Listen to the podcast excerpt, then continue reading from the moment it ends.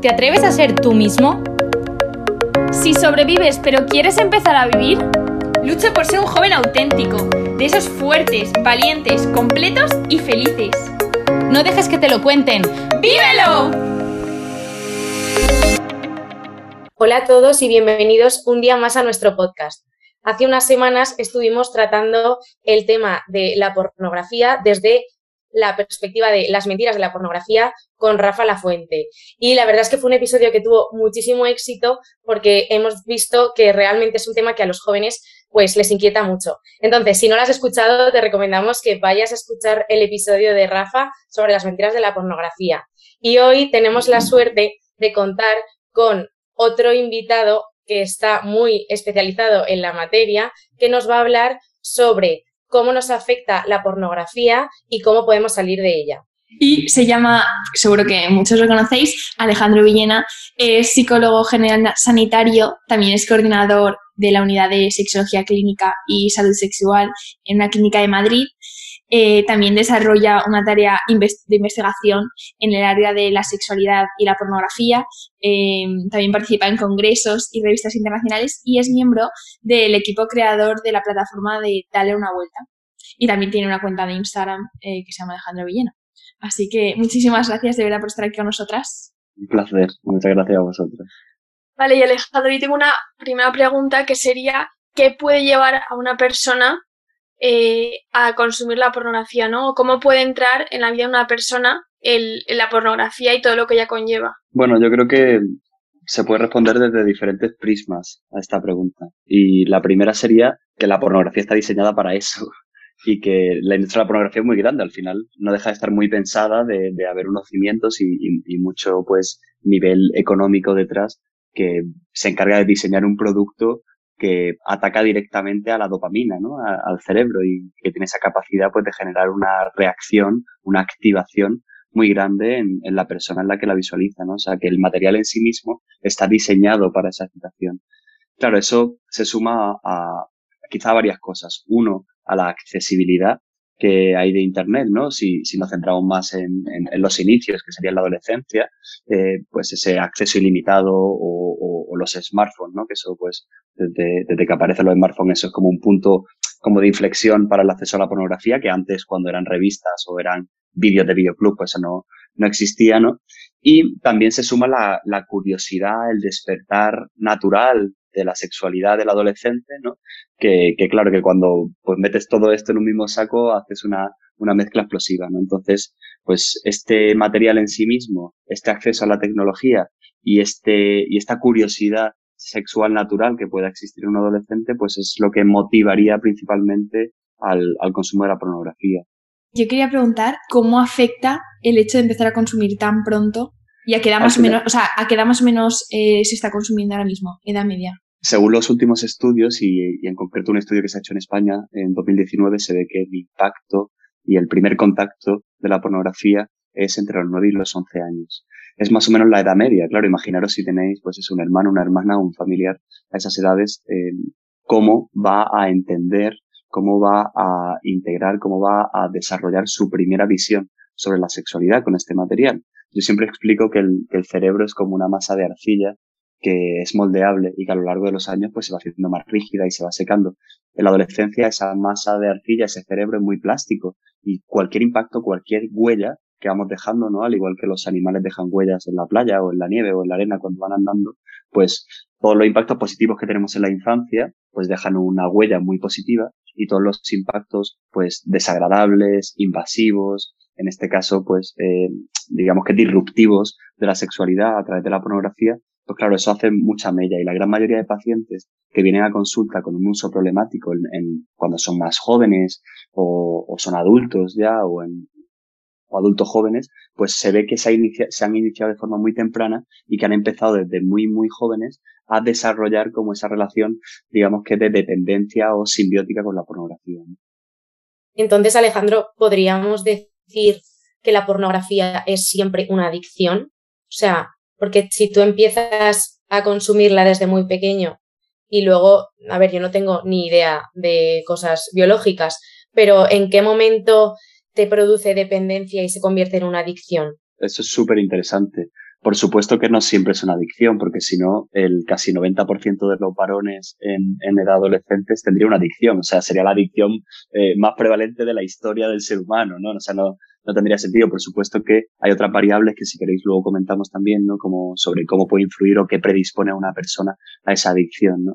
Eh, yo creo que hay diferentes escalones, ¿no? Y habría también diferentes debates, ¿no? Para mí el primer debate sería por qué la pornografía en sí misma puede ser negativa para el desarrollo de la persona, para la formación en sexualidad y para las ideas o la narrativa o el guion que tú construyes sobre la sexualidad cuando luego pues te inicias en las relaciones sexuales reales, ¿no? Entonces, bueno, sabiendo que ese sería un debate, el segundo debate sería el, el cuándo es una adicción o cuándo es un uso eh, más esporádico, ¿no? Entonces, dentro de, de, estos escalones, pues habría diferentes niveles, ¿no? Empezaríamos por lo que sería un uso más esporádico o recreativo, ¿no? Que es donde se enmarcan la gran mayoría de personas, porque eh, la prevalencia de la adicción o el uso problemático está entre un 3 y un 7% de la población, ¿no? Eso no significa que la pornografía no tenga un impacto en su vida, significa que la manera en la que se relacionan con ella, la dependencia, la tolerancia, la las consecuencias que tienen en su vida, el tiempo que le quitan, no es tanto como al adicto o no se podrían clasificar dentro de, una patología clínica, que es cuando ya acuden a consulta, ¿no? Sin embargo, claro, yo siempre digo que un poco de pornografía ya es mucha pornografía, porque primero que cuando empiezas a consumir pornografía, pues ya tienes el riesgo de desarrollar esa adicción, ¿no? Por supuesto. Y luego, claro que al final tu cuerpo se va acostumbrando a esa dopamina, a esa manera de proceder dentro de la sexualidad, ¿no? Entonces, entre lo que sería el uso esporádico o recreativo y lo que sería la adicción, también hay un, muchos escalones de impacto en las relaciones sexuales, en la respuesta sexual, en la afectividad, en la visión del hombre y la visión de la mujer, en la visión de los cuerpos, en la visión de la belleza, en la ética de las relaciones sexuales, en la formación, en el guion que yo construyo, las expectativas, Que es donde, bueno, pues desde los años 70 también, pues hay muchos estudios científicos a nivel internacional que se han dedicado un poco a intentar pues indagar sobre cómo nos está afectando, no solo en un uso problemático ya, sino también pues un uso repetido, frecuente, eh, en duración y en intensidad, pues que puede alterar diferentes áreas de la persona también. A mí una cosa que me llamó mucho la atención, que te escuché contar en el directo que hiciste con Carla, que nunca había, o sea, nunca me había parado a pensar, y es que una persona que consume pornografía, en este caso era el ejemplo de una mujer, una mujer que está acostumbrada a consumir pornografía y a ver ese tipo de relación sexual, luego le cuesta identificar si está sufriendo abuso por parte de su pareja, ¿no? Y es como que sin, de primeras podemos pensar que los efectos de la pornografía mmm, como que son más tuyos de engancharte mmm, físicamente a esa necesidad de placer y de desconexión, pero también puede tener efectos que están fuera de tu persona, ¿no? Que es como que el hecho de que alguien pueda estar abusando de ti, tú no te des cuenta. Y eso como que me, me, chocó mucho. Sí, la verdad es que cuando yo leí ese estudio, que es un estudio de 2020, me llamó mucho la atención porque generalmente se había estudiado mucho la vinculación que tiene la pornografía con la violencia en el hombre, ¿no? Hacia la mujer o con la incorporación de modelos violentos, modelos donde el hombre tiene que ser dominante y la mujer inferior, utilizar a la mujer como un objeto. De eso hay mucha investigación también.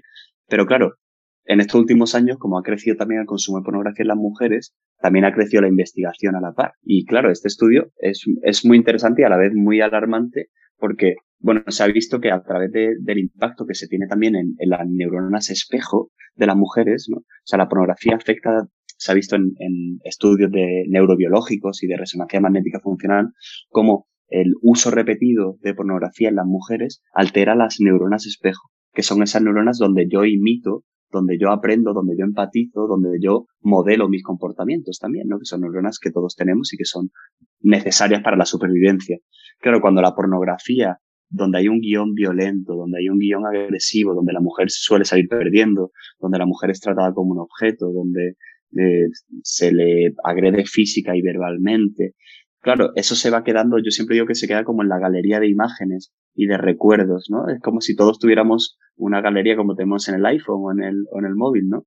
Y claro, si yo mi, mis imágenes eh, y mi galería de fotos eh, sobre la sexualidad a, la, a las cuales yo acudo el día que yo tenga una relación sexual real y mi modelo de comportamiento, pues es agresividad, es una mujer que no tiene ningún papel donde decir lo que quiere, lo que no quiere, comunicarse, expresar, poner límites, decir que sí, decir que no. Claro, pues eso es lo que yo tiendo también a creer, a permitir y a normalizar. Entonces, por supuesto que el impacto, eh, además de la persona que lo consume, luego tiene un impacto en, las personas de alrededor, ¿no? También em, hay, hay un, un, síndrome que se ha estudiado que se llama el trauma por traición, que, que ocurre en las mujeres generalmente que tienen parejas que son adictas a la pornografía, ¿no? Porque al descubrir que su pareja es adicta, le empieza a generar un cuadro de ansiedad, de baja autoestima, de comparación de su cuerpo con las actrices, de una necesidad de controlar lo que está haciendo mi pareja constantemente, ¿no? De hipervigilancia. Y bueno, son síntomas que son muy similares a lo que se llama el estrés postraumático en, en psicología, ¿no? Y se ha visto que, claro, que cuando pues una persona descubre que su pareja está pues viendo tres, cuatro horas de pornografía al día o X, las que sean, pero que tiene un impacto o que ha disminuido las relaciones sexuales con su pareja debido a la, a la, al uso de pornografía, pues el impacto que tiene la persona que lo recibe es muy dañino y muy doloroso. Yo tenía una pregunta. ¿Cuánto de libre eres cuando ves pornografía? O sea, ¿cuánto puedes controlar tú el grado que te afecta, ¿no? Esas imágenes que ves o eres capaz de borrarlas o no. O sea, ¿cuánto poder tienes tú? Yo creo que poco y que simplemente eh, dejarse llevar por, por la sociedad, por lo que nos han instaurado, por lo que hemos aceptado y lo que hemos normalizado. Esta semana he en un colegio con, con chicos de sexto de primaria, donde ya están más o menos empezando con el tema de la pornografía. Y la gran mayoría de adolescentes a esa edad, bueno, la gran mayoría no miento, el 30% de los adolescentes acceden de forma accidental porque les salta un spam, porque están buscando una peli, ¿no? Y se encuentran ese contenido. Y este chico decía, pues tengo una imagen eh, que me salió por accidente y no he conseguido borrármela. Y cada vez que pienso en ella, me duele un montón. Decía, un chico de, de sexto de primaria, o sea, era un enano. O sea, de, porque claro, ya solo una imagen para él había sido totalmente invasiva. Es totalmente como devastadora, ¿no? Porque no lo entiende, porque no está preparado, porque no tiene madurez para entender. Y, no solo eso, es que el contenido que hay en Internet no es un contenido, no sé, amoroso, afectivo, sexual, precisamente, ¿no? Es un contenido con una intensidad muy grande, con un nivel de violencia generalmente muy grande, ¿no? La gran mayoría de vídeos contiene pues violencia física o verbal generalmente del hombre hacia la mujer, o humillación, denigración, incluso hay vídeos de tortura, eh, de, de, venganza hacia la mujer, donde exponen los vídeos sin su consentimiento, hay vídeos de violaciones grupales, de agresiones grupales. Uno de los vídeos más vistos en 2019 fue una violación grupal. Entonces, claro, o sea, imaginaros eh, el impacto que eso puede tener y por tanto, claro, soy, soy libre. Soy libre tanto en cuanto elijo tener esa conducta, pero muchas veces como estoy motivado por la sociedad, como estoy motivado por la dopamina, como estoy motivado por la, el uso problemático. Claro, es cuestionable esa libertad cuando tampoco tengo el conocimiento eh, real sobre el impacto que eso tiene y tampoco me he planteado la responsabilidad individual y social y colectiva también que implica el uso de pornografía porque también tiene un impacto a nivel eh, social y del desarrollo psicosexual de las personas. A mí, no sé cómo va a acabar esta reflexión, ¿vale? Pero es que me llama mucho la atención que la pornografía, tanta gente consuma pornografía, tan poca gente lo reconozca y como que estábamos hablando antes de que puede llegar a un nivel de adicción, igual que podría ser la adicción al tabaco o algo así, pero no sé si se da el caso o no, pero tú conoces situaciones en que la gente o jóvenes queden, igual que quedan para fumar, para consumir pornografía. Y luego, la, como hacer una reflexión personal de decir, es algo que consume mucha gente, pero a la vez nadie lo dice, entonces ahí qué contradicción hay, ¿no? O sea, porque se está como un poco mm, resaltando la intimidad de la sexualidad, que luego Mm, no existe por ningún sitio en los vídeos. Entonces, no sé si entiendes más o menos lo que quiero transmitir. Sí, sí, sí, genial y muy interesante. O sea, es verdad que ahí puede haber grupos de adolescentes que queden para visualizar vídeos o para eh, tener prácticas sexuales más conjuntas, ¿no? Que eso puede ocurrir en la adolescencia, en, en momentos de explosión hormonal. Pero yo creo que el más claro ejemplo de todo esto es cómo se difunde los grupos de WhatsApp, la pornografía con mucha normalidad, ¿no? Y bueno, yo es, eh, yo tengo muchos grupos de WhatsApp en los que también me llega pornografía, ¿no? De, de mucho, de mucho tipo, de amigos, de, de, gente de diferentes entornos. Y yo, pues siempre que la mandan, eh, pues les envío, por ejemplo, los criterios de la adicción a la pornografía, o les envío un artículo científico sobre el impacto que tiene en su respuesta sexual, ¿no? Bueno, o sea, como una manera de, de que puedan tomar conciencia, ¿no? Eso, eso por un lado, ¿no? O sea, que sí que hay una difusión, hay una normalización y una aceptación, ¿no? De tal manera en la que, bueno, creo que hay una falta de conciencia sobre eso y por tanto simplemente me dejo llevar por mi excitación sexual sin plantearme si eso puede tener un impacto, ¿no? A mí me hace mucha gracia porque hoy todo el día todo el mundo se, se cuestiona si la vacuna es efectiva, ¿no? Si nos están intoxicando en el aire con las nubes de gases, de no sé qué. Pero nadie se plantea si la pornografía puede ser dañina o no. O sea, el móvil nos está volviendo tontos y la pornografía o sea, por lo menos vamos a ponerle el debate sobre la mesa y vamos a dar argumentos, cada uno, bueno, desde su punto de vista, en mi caso creo que los más válidos son los argumentos científicos y clínicos y la experiencia de ver a personas que sufren, ¿no? Y cada uno que luego lo complemente con los argumentos que le parezcan también, pues, sólidos y, interesantes. Entonces, claro, desde ese panorama se encuentra esa contradicción que tú dices. Todo el mundo lo hace porque lo ha normalizado, porque nadie se lo cuestiona, porque no hay información, pero a la vez nadie lo cuenta. Sea, si yo oculto algo es porque no quiero que nadie lo vea, ¿no? Y claro, yo creo, yo estoy seguro que si le preguntásemos a la gran mayoría de personas si después de haber visto pornografía un rato se, se sienten bien y les ha merecido la pena y, y una vez ha pasado ese pico de placer a corto plazo sexual, ¿no? Y de la respuesta sexual o de calma de ansiedad, si realmente eso le ha aportado, o si hubiera preferido hacer otra cosa, o si hubiera habido algo que lo hubiera hecho crecer más, o, o producir más o, ser más eficiente en otra cosa, la gran mayoría de personas probablemente te responderían que, que, no, que no le ha generado más allá de ese bienestar para calmar la ansiedad, emociones o, o, ese placer ¿no? a, a corto plazo.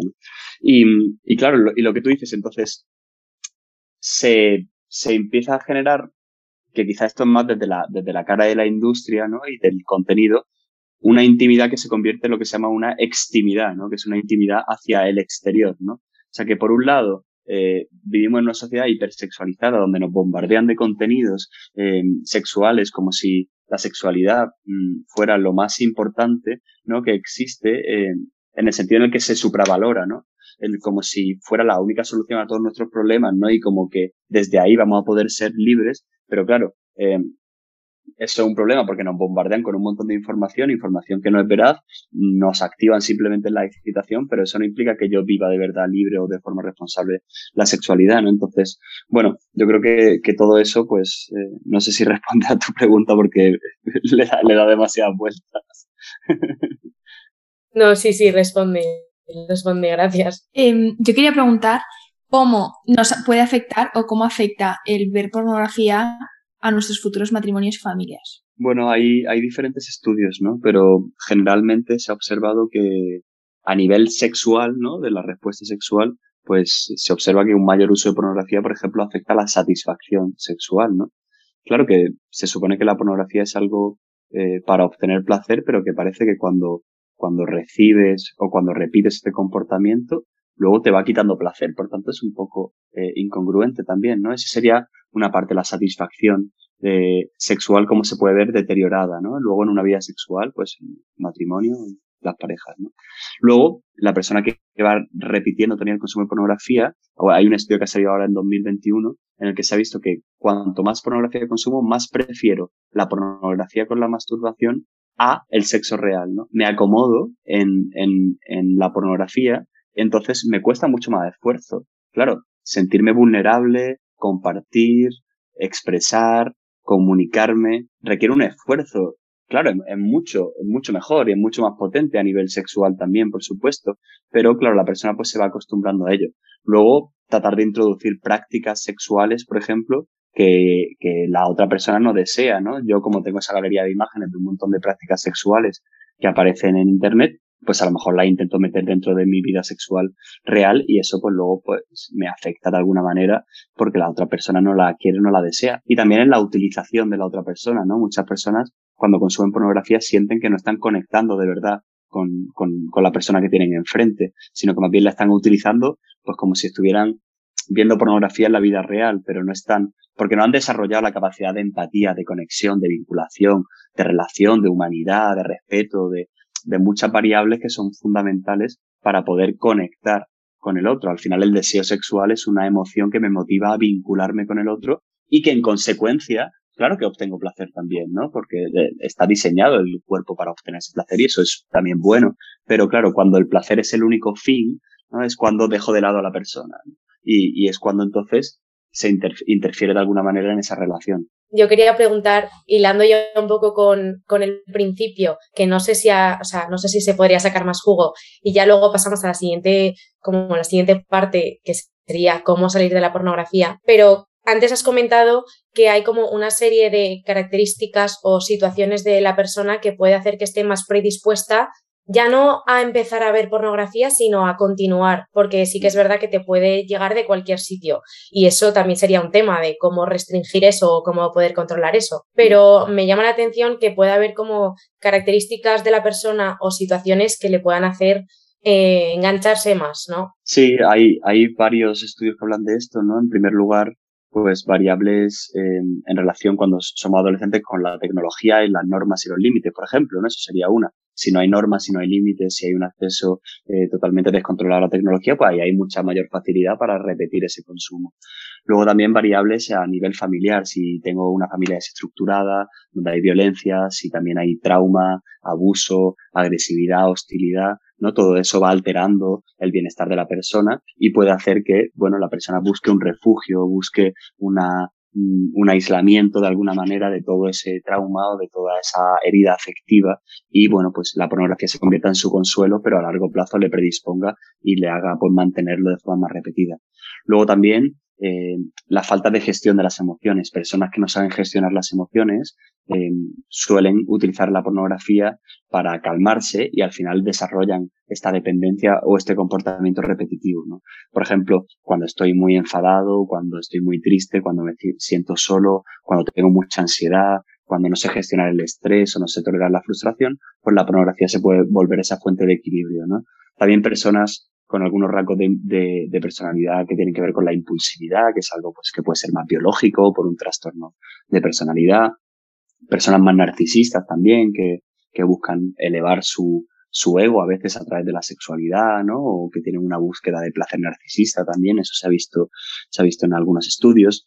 Luego patologías psiquiátricas como el trastorno obsesivo-compulsivo o personas muy obsesivas, el TDAH, el trastorno de déficit por atención e hiperactividad, son patologías que pueden predisponer a que la persona pues desarrolle ese uso problemático, ¿no? Porque, bueno, eh, también si hay otras adicciones, eh, pues puede haber un perfil adictivo de personalidad y eso pues puede favorecer o incrementar o exacerbar ¿no? ese consumo de pornografía o acelerarlo hacia un uso más problemático.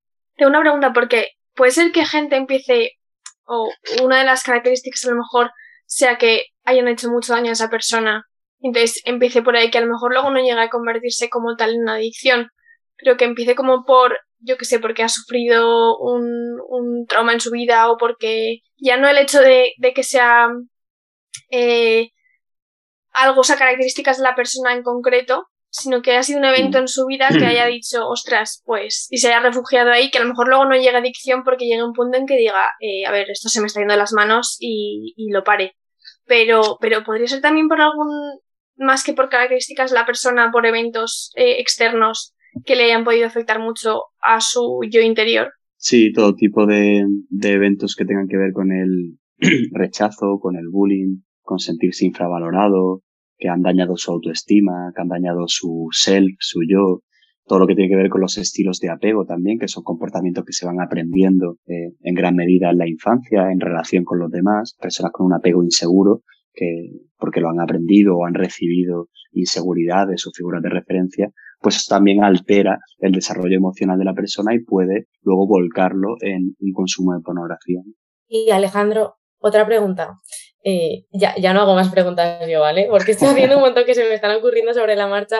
Y es que mm, cuando estamos hablando de las posibles barreras que se puede poner para que los niños, mm, en, principalmente, no puedan acceder tan fácilmente a la pornografía tan jóvenes, me ha venido a la cabeza si tú quizá conoces los criterios o quién pone esos criterios de calificación, o sea, clasificación de películas y series, porque realmente o sea, ahora la pornografía no está solamente en los vídeos de pornografía, o sea, hay muchas imágenes y mm, escenas en series y películas que tú dices, o sea, esta película no es para un niño de 14 años, ¿no? Entonces, em, eso que sí, que si conoces cómo se van, cómo se clasifican y también que si crees que debería haber como una modificación en esos criterios de clasificación de las películas. Y luego también otra que se me viene ahora a la cabeza y ya paro de verdad, es que si crees que todo eso está sustentando una industria de pornografía, porque al final la pornografía mueve, mucho dinero y el hecho de que un niño pueda ver esas imágenes tan pronto, quizá luego le lleva a engancharse y a querer consumir y a suscribirse a páginas. O sea, no sé si me estoy yendo mucho, pero esa es mi pregunta. Sí, si quieres empiezo por, por aquí, por el final, porque me parece muy interesante, ¿no? No, no sé exactamente en series o en películas, entiendo que también hay ciertas alianzas y ciertas estrategias.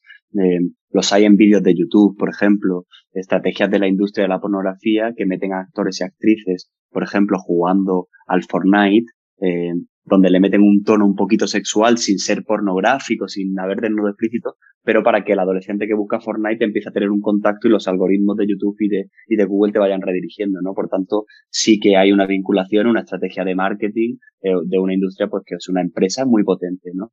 No solo eso, sino también redes sociales, redes sociales, la cultura de mostrar, la cultura de cada vez enseñar más, eh, en, en, las fotos, en, en, que los bailes cada vez sean más sexualizados, ¿no? Pues también va generando esa cultura de bueno, digamos que de exponer la intimidad de la persona y de, bueno, ir generando mm, cierto atractivo, cierto enganche y cierta deseabilidad social ante eso. Cuando recibo más me gustas mostrando, pues eso me va dando también un feedback de lo que yo soy y de lo que val, por lo que yo valgo, ¿no? Y ahí es donde empiezan también las, las empresas que intentan captar a gente para autoproducir eh, pornografía, ¿no? Donde, bueno, pues ahora muchas chicas con OnlyFans o cuentas de este estilo, ¿no? A través de otras redes sociales empiezan, ¿no? chicas que en principio pues se hacen llamar influencer o, o, sí, o modelos de Instagram, pero que dan el, como van subiendo cada vez fotos con menos, con, menos cantidad de ropa o con desnudos más explícitos, pues también hay como ojeadores que fichan eh, quién puede ser susceptible de pasar,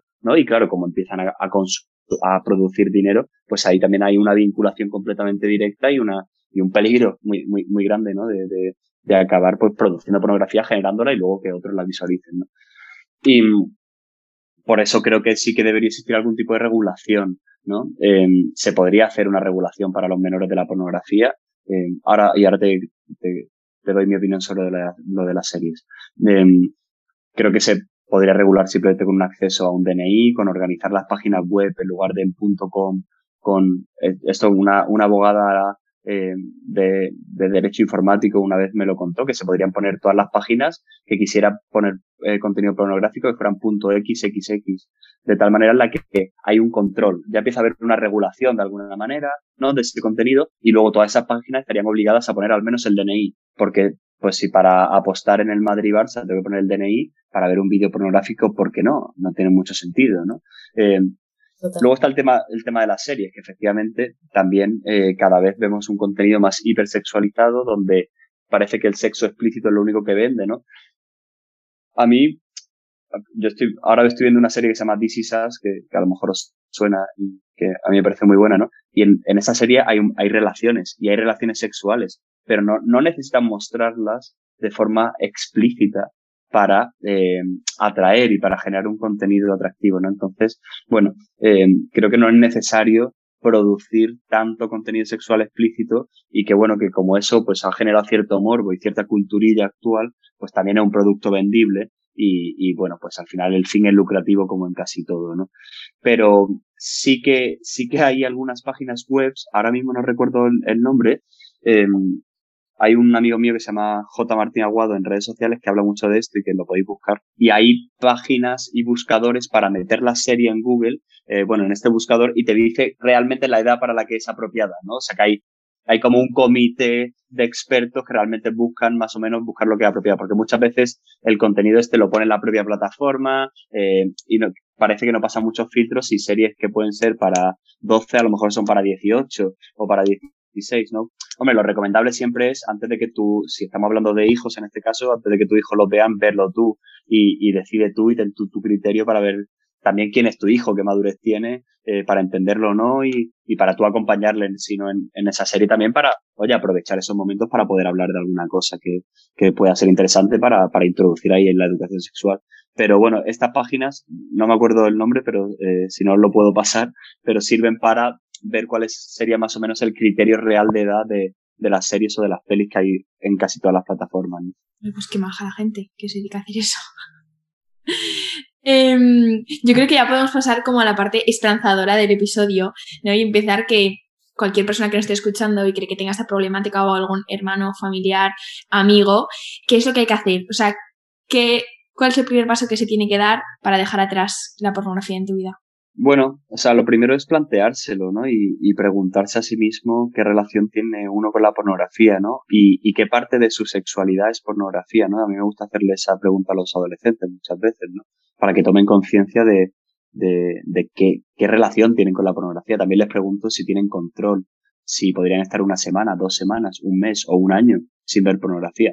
Eso ya sería una, un, un, un escalón cero, ¿no? Para plantearse o preguntarse si tengo un problema, qué me aporta la pornografía, qué me da, qué me quita, qué pasaría si lo dejo, eh, qué haría con las emociones que gestiono a través de la pornografía si no tengo la pornografía, cómo las canalizaría, ¿no? Todo eso, bueno, son cuestiones para reflexionar previamente, que yo creo que, que, que el primer escalón siempre es la conciencia, ¿no? La conciencia de, de que esto es un problema, de que esto me está afectando, de que no tengo control, de que dependo, de que tiene un impacto y junto a la conciencia la motivación, el para qué, y el por qué quiero yo dejarlo. ¿Por qué? Eh, bueno, pues quiero renunciar a algo que también me da placer, que también me puede calmar la ansiedad, que también me quita el aburrimiento. Tengo que tener un, un sentido de lo que voy a hacer, ¿no? Y eso, pues en adicciones siempre se trabaja mucho, no solo en la adicción a la pornografía, sino en otro tipo de adicciones, esa motivación, en psicología hacemos la entrevista motivacional para que el paciente pues vea las consecuencias negativas de la pornografía y tenga esa información, ¿no? Que yo creo que en esta primera etapa la información es fundamental también, ¿no?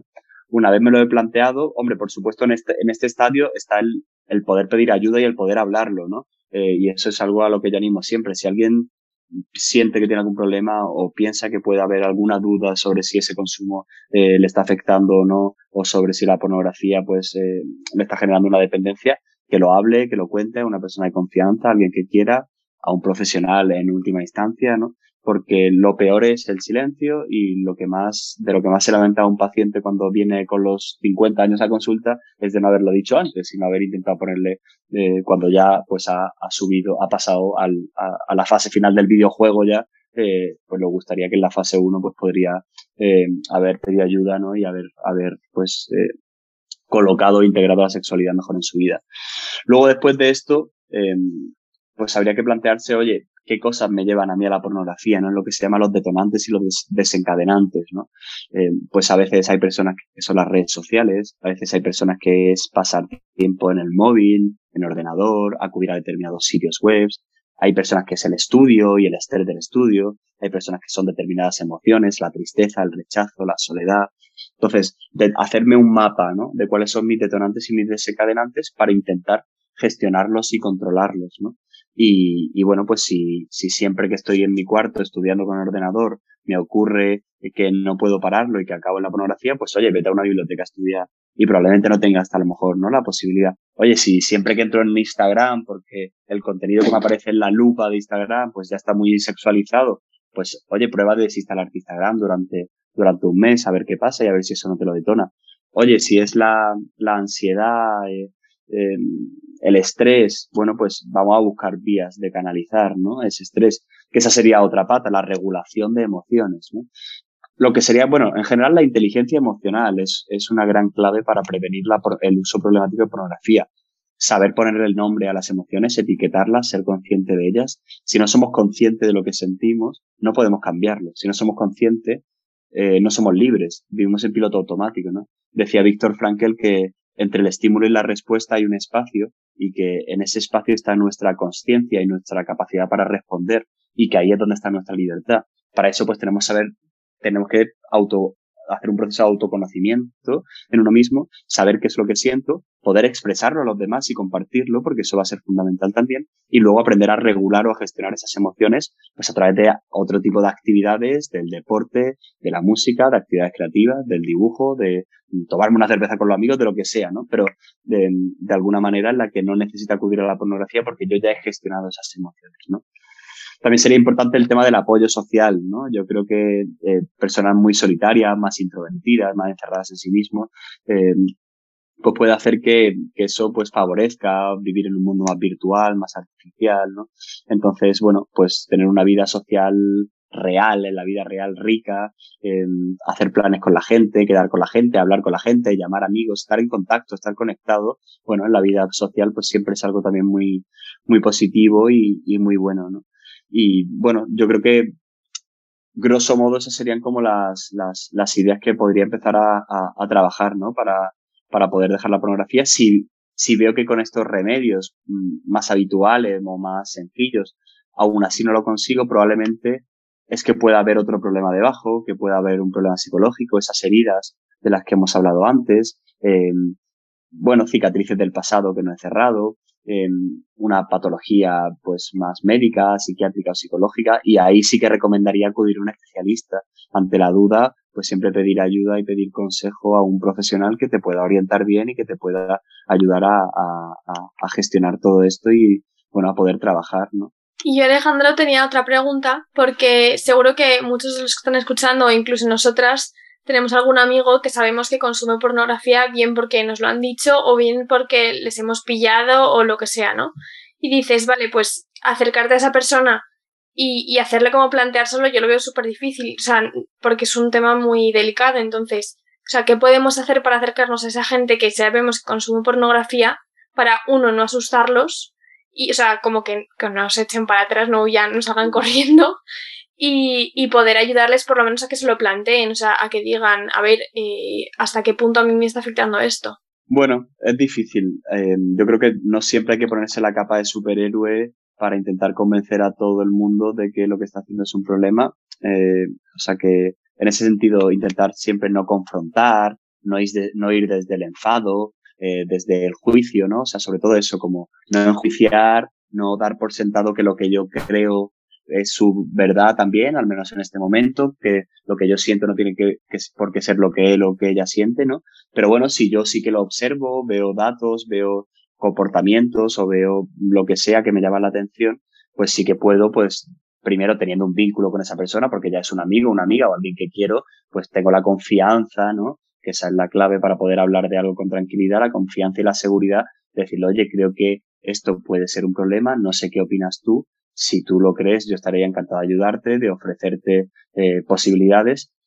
La información es lo que más va a ayudar, que puedan, bueno, pues que puedan escuchar vuestro podcast eh, en los episodios que hablan de pornografía, eh, que acudan a libros, ¿no? Pues hay un, hay un libro que, que acaba de publicar el director del, del proyecto Dale una Vuelta en el que yo trabajo que se llama La trampa del sexo digital por ejemplo, que está que está súper bien y habla de todas las, bueno, pues, todo el impacto de la pornografía. En nuestra web de Darle una vuelta, también ahí se pueden encontrar un montón de artículos que hablan sobre el impacto, eh, sobre cómo afecta testimonios de personas. Eh, hay un montón de testimonios de actores y actrices que se han salido de la industria, de exadictos a la pornografía.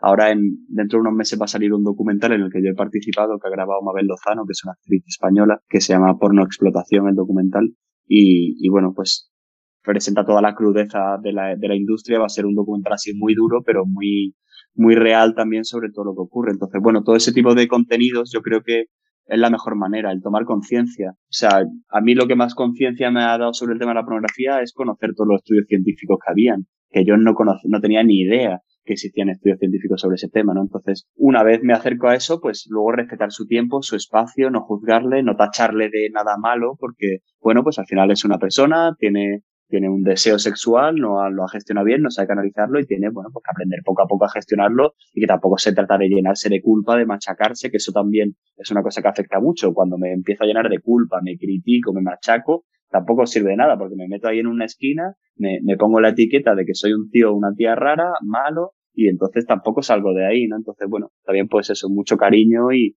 y mucha cercanía para ir acompañándole a la persona en el proceso y para poder ir hablando, preguntando sin invadirle, pero sin soltarlo tampoco. ¿no? O sea, me ha encantado. Creo que justo iba a preguntar como que explicase un poco lo de la, dar una vuelta, por si era una plataforma donde la gente puede acudir en el primer escalón pero creo que ya has dicho, o sea, no sé si hay algo más de artículos y testimonios. Bueno, tenemos una sección de ayuda también, que eso pues a lo mejor sí que es útil para las personas que lo estén escuchando, que hay una sección de ayuda gratuita, eh, que intentamos dar algunos consejos vía mail, porque bueno, los medios que tenemos ahora mismo pues, y, la, y las manos y los recursos son pocos, pero también ofrecemos, si no, derivamos a profesionales de confianza eh, que puedan estar en la ciudad en la que esté esa persona o le recomendamos a alguien que pueda hacer una terapia online, le recomendamos también materiales que nosotros mismos hemos diseñado para salir de la pornografía. Entonces, bueno, esa parte de ayuda que es pues de las patas más importantes de darle una vuelta, pues también puede servir para los que estén escuchando, si alguien tiene un amigo o si se siente identificado o identificada con este problema, pues que, que acuda ahí. Genial, pues mil gracias. O sea, yo no sé si alguien quiere añadir algo más y si no acabamos. O sea, me ha encantado, creo que puede ayudar muchísimo. Yo no tengo nada que añadir, ya he preguntado suficiente. Pues nada, oye, de verdad, muchísimas gracias Alejandro por sacar un rato para nosotras y para todos nuestros oyentes. Em, gracias a todos vosotros por llegar hasta aquí. Y, y nada, que de verdad Nos que... vemos la semana que viene. Nada, un placer. Gracias a vosotras por la iniciativa. Espero que os vaya fenomenal, que seguro que, que todos estos temas ayudan un montón a reflexionar y a, replantear, a replantearse cosas. Y nada, mucho ánimo. Nos veremos pronto, seguro. Muchísimas gracias. Gracias, de verdad. ¿eh? Adiós. Chao, Hasta chao. luego. Adiós. Adiós.